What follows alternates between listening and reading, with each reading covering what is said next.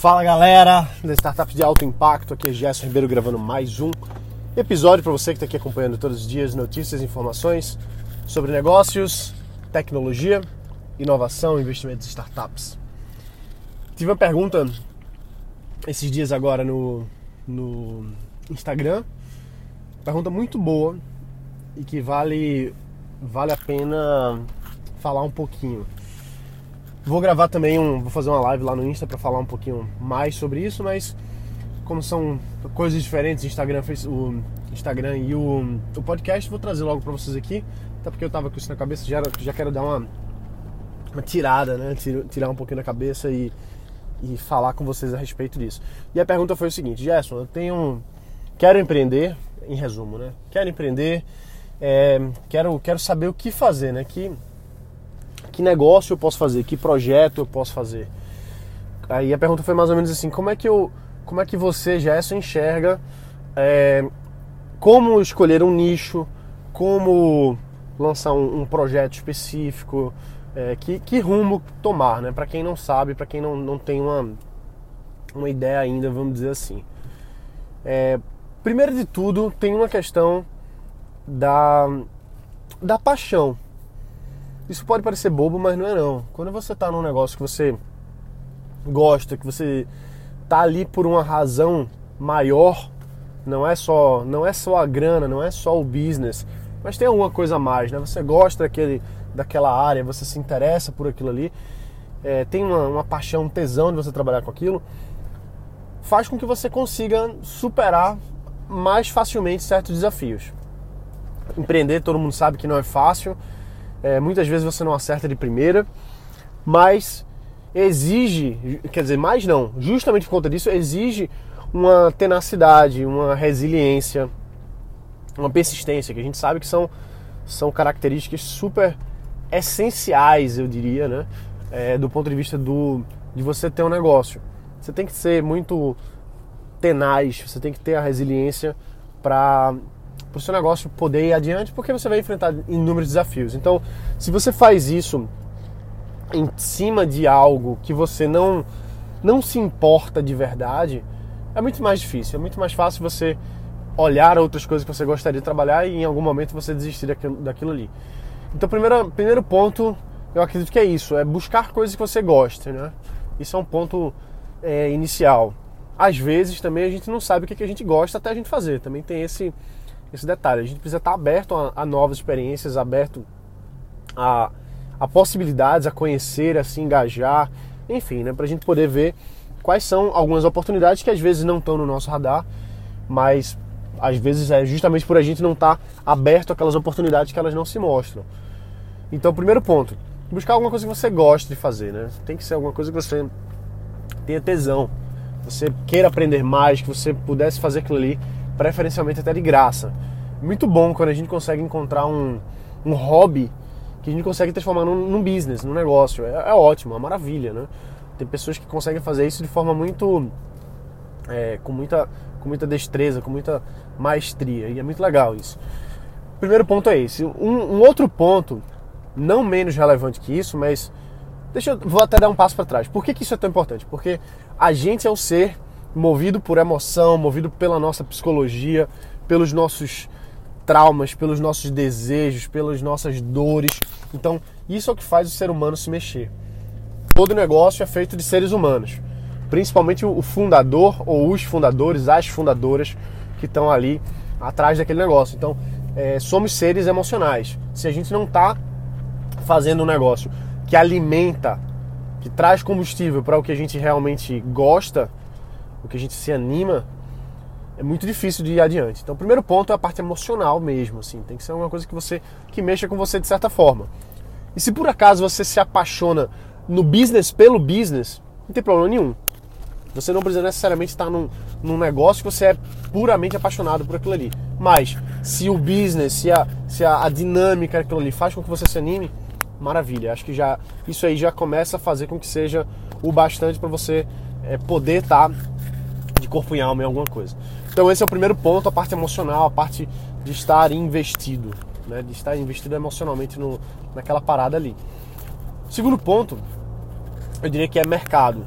A gente tem que buscar mercados que tenham perspectiva. Tenham perspectiva.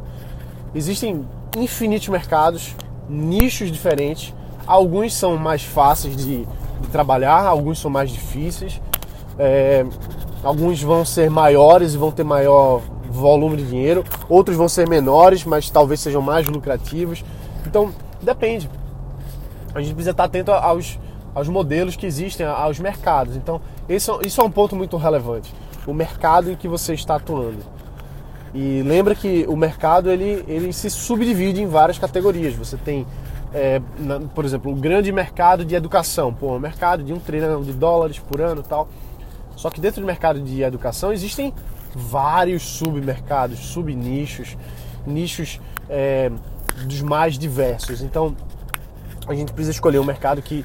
um mercado, um submercado, um nicho que tenha que tenha volume, ou que possa ter volume. Não adianta a gente querer entrar num negócio que não tem circulação de dinheiro ou não tem a perspectiva disso. É lógico que existem muitos negócios que eles estão se consolidando, estão começando a crescer, mas alguns não. Alguns estão em declínio, alguns estão estagnados.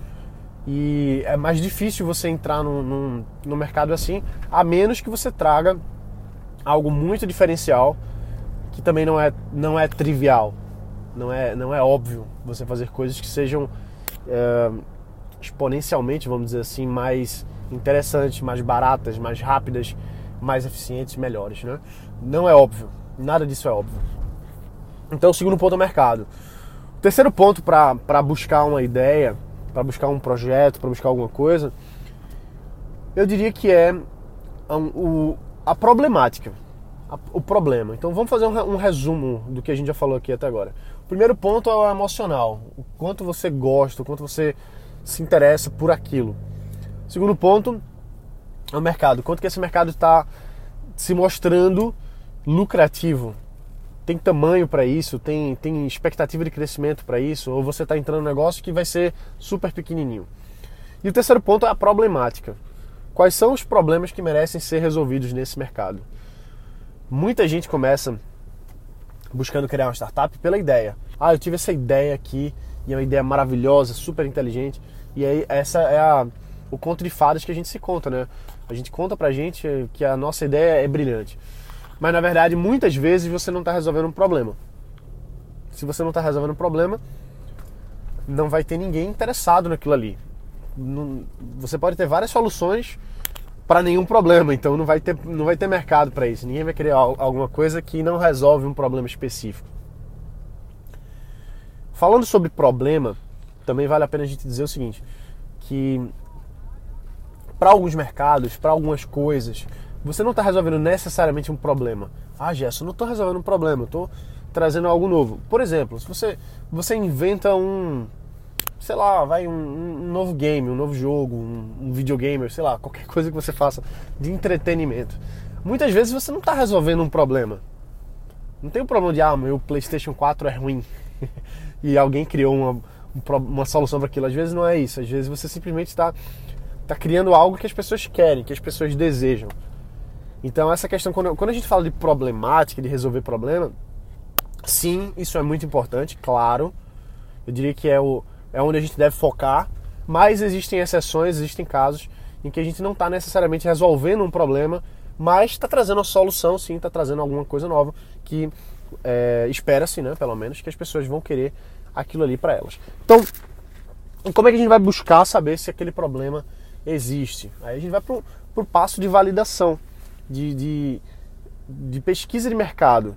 E quando eu falo pesquisa de mercado, quem, quem me acompanha mais, há mais tempo, quem é, quem é aluno sabe muito bem, quem é dos nossos clientes conhece muito bem o nosso processo, mas a gente não vai atrás de, de, de tomar tapinha nas costas, vamos dizer assim, né? E também a gente não vai, no, não vai atrás de, de informação de mercado de prateleira, vamos dizer assim. Você chegar e contratar uma empresa para fazer a sua pesquisa de mercado. Não é disso que eu estou falando aqui. O que eu falo é de você ir atrás de identificar com o seu possível cliente, com a pessoa de verdade, apertar a mão dela, falar, olhar no olho e, e começar a pesquisar nesse mercado aí, nessa, com essas pessoas, qual que é a, qual que é a real, o que que realmente acontece, qual que é a dificuldade, qual que é, o que que você pode é, ajudar de verdade aquela pessoa ali. Então é um processo trabalhoso, é um, é um processo muito construtivo, inclusive. É um processo muito construtivo que você vai atrás realmente de falar com quem interessa. E nesse processo aí que a gente começa a quebrar o mito da ideia. Pô, gostei desse nome aí, dava para fazer um vídeo sobre isso, o mito da ideia. É um excelente título. É... E, então, assim, no, o mito da ideia, né, de ah, eu tive uma ideia, essa ideia é milionária e tal. Quando você começa a conversar com as pessoas do nicho, da área, profissionais, fornecedores, possíveis clientes, possíveis concorrentes, você começa a entender realmente o que, que acontece naquilo ali. E aí você começa a invalidar o que você tinha pensado inicialmente, mas você começa a validar outras coisas. E quando você faz esse processo repetidas vezes, você chega numa espécie de saturação da pesquisa.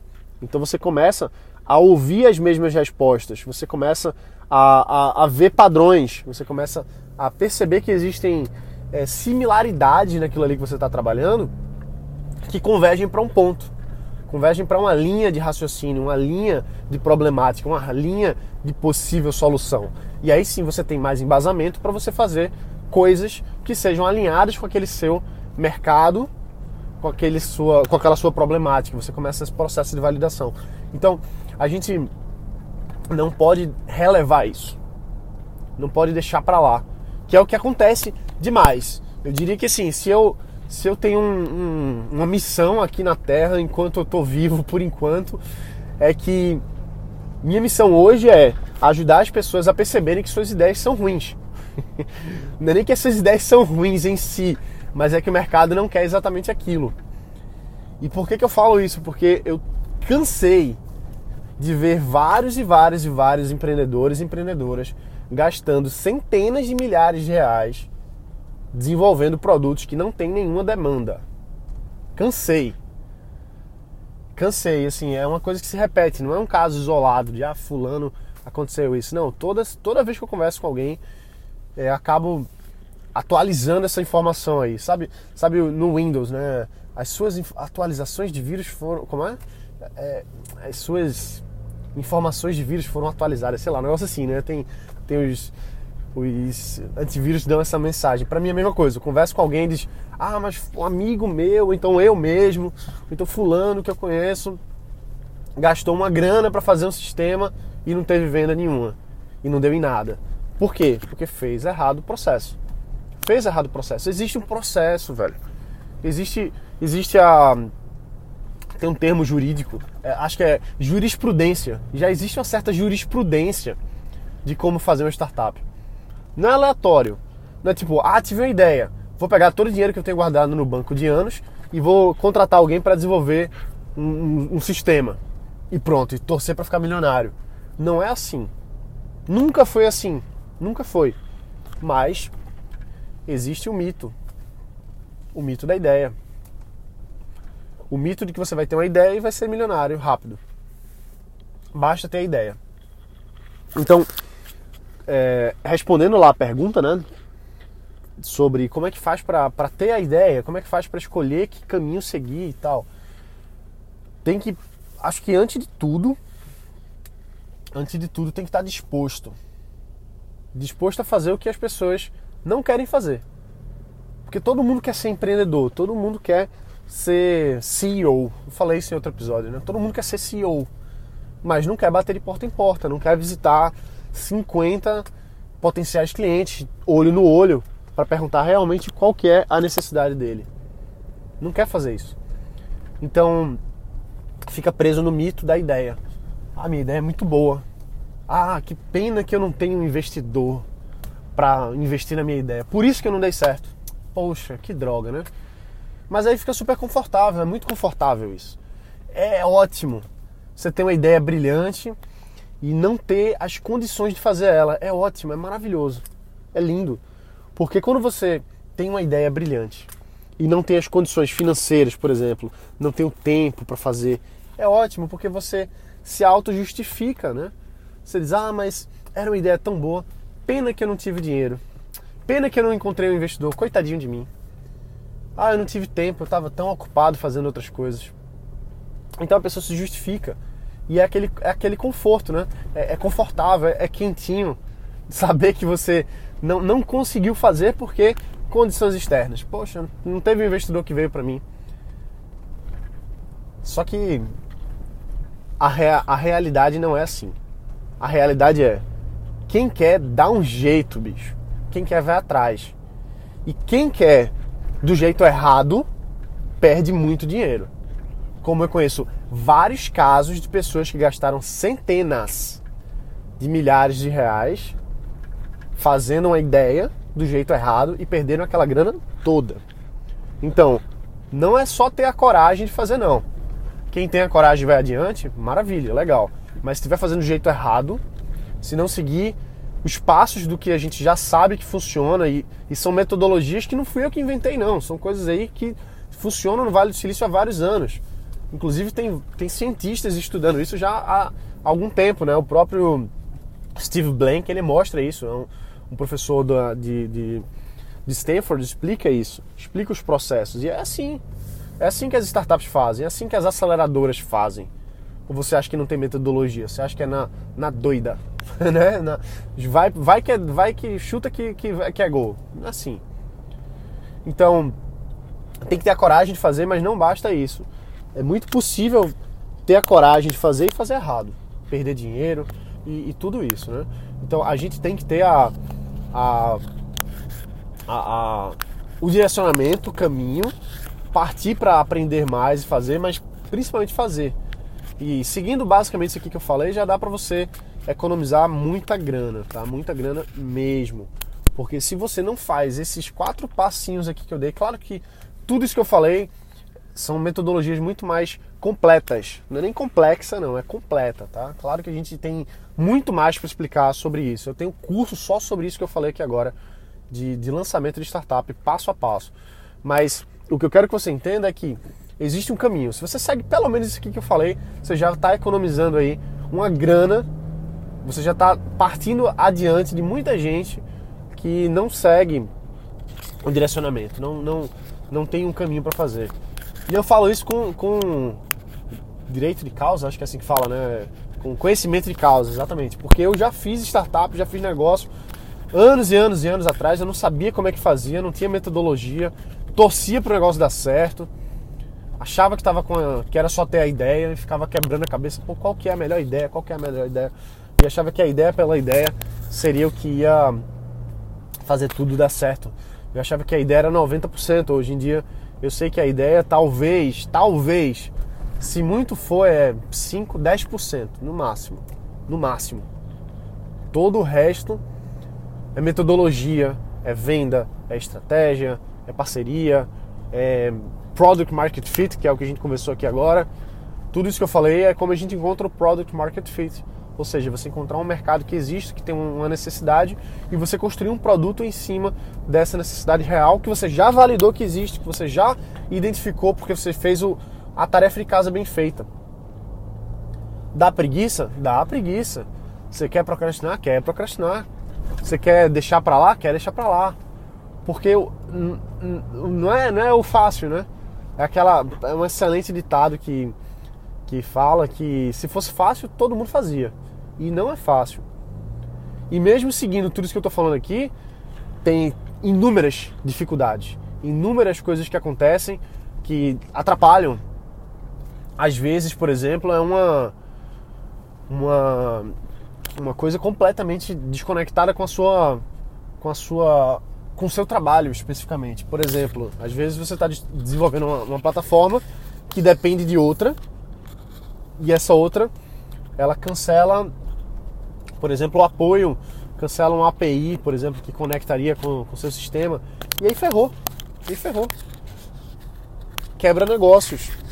Às vezes você depende de um de uma fonte de aquisição de cliente e, por exemplo, vamos dizer que seja um SEO né, do Google, por exemplo. Você depende de estar na, nas primeiras páginas do Google. Aí, de repente, você não está mais na primeira página do Google, porque eles mudaram o algoritmo. E aí, quebrou seu negócio. Acontece. Então, mesmo você seguindo toda a metodologia, existe é, percalços. E sempre vai existir, né? Sempre vai existir. A gente sempre vai estar tá contornando, mudando, descobrindo formas da gente conseguir realmente lançar, né? Primeiro ponto é esse, lançar alguma coisa, é, vender e se consolidar. Consolidar, eu acho que é, é o ponto mais mais acho não, assim, com certeza é o ponto mais importante. Não adianta só a gente lançar uma, uma ideia de startup, né? Não adianta só a gente lançar um produto, alguma coisa. Você tem que se consolidar, você tem que crescer, você tem que manter. Então, eu diria que um, uma, eu acho que assim a startup ela, ela ganha, ela ganha fôlego mesmo, ganha força quando ela deixa de ser uma startup, ela se torna uma o que o que chama de scale ups, né? Que são as empresas que estão em escala, estão, crescendo, estão avançando, tal. É, e claro, também tem metodologia para isso, tem formas de você crescer, de fazer o growth da empresa, tanto do ponto de vista de atrair usuários, quanto de consolidar clientes, crescer a base de clientes, aumentar o seu faturamento, aumentar o seu lucro. Tudo isso é importante. São áreas que muita gente releva, esquece, acha que não, não é isso, acha que, acha que a tecnologia pela tecnologia vai, vai resolver todos os problemas. Não é bem assim. Não é bem assim. Ah, não é só o produto. Não é só o produto, com certeza não é é a equipe de vendas, é a equipe de marketing, tudo isso aí que vai sendo construído aos pouquinhos. Claro, a gente não faz tudo de uma vez, a gente vai construindo, mas para um negócio se consolidar, a gente precisa aumentar as vendas, a gente precisa aumentar a receita, a gente precisa deixar de, de brincar de startup e construir empresa que cresce. Então, isso que é o que vai fazer mesmo você jogar o jogo sério, né? deixar de brincadeira. Então, é, é, essa é uma parte da resposta né, que, eu, que eu quero passar para essa pergunta que me fizeram no Instagram. Se você não me segue no Instagram, procura lá Gerson Ribeiro, você vai me encontrar. Uh, devo estar nos primeiros aí, né? Acho que não tem muitos Gerson Ribeiro no Brasil, mas procura lá, manda, manda um inbox, eu sempre que posso respondo lá as mensagens. E é isso aí, a gente sempre está buscando trabalhar para construir negócio, para agir em cima de oportunidades não só de ideias, tá? Ideia é muito bom, mas muito melhor é uma oportunidade real de algo para um, para um, um mercado, para um público que tenha aquela necessidade que a gente possa estar tá entregando alguma coisa, beleza? Então é isso aí, um forte abraço, bota pra quebrar e a gente se vê aqui no próximo episódio. Valeu!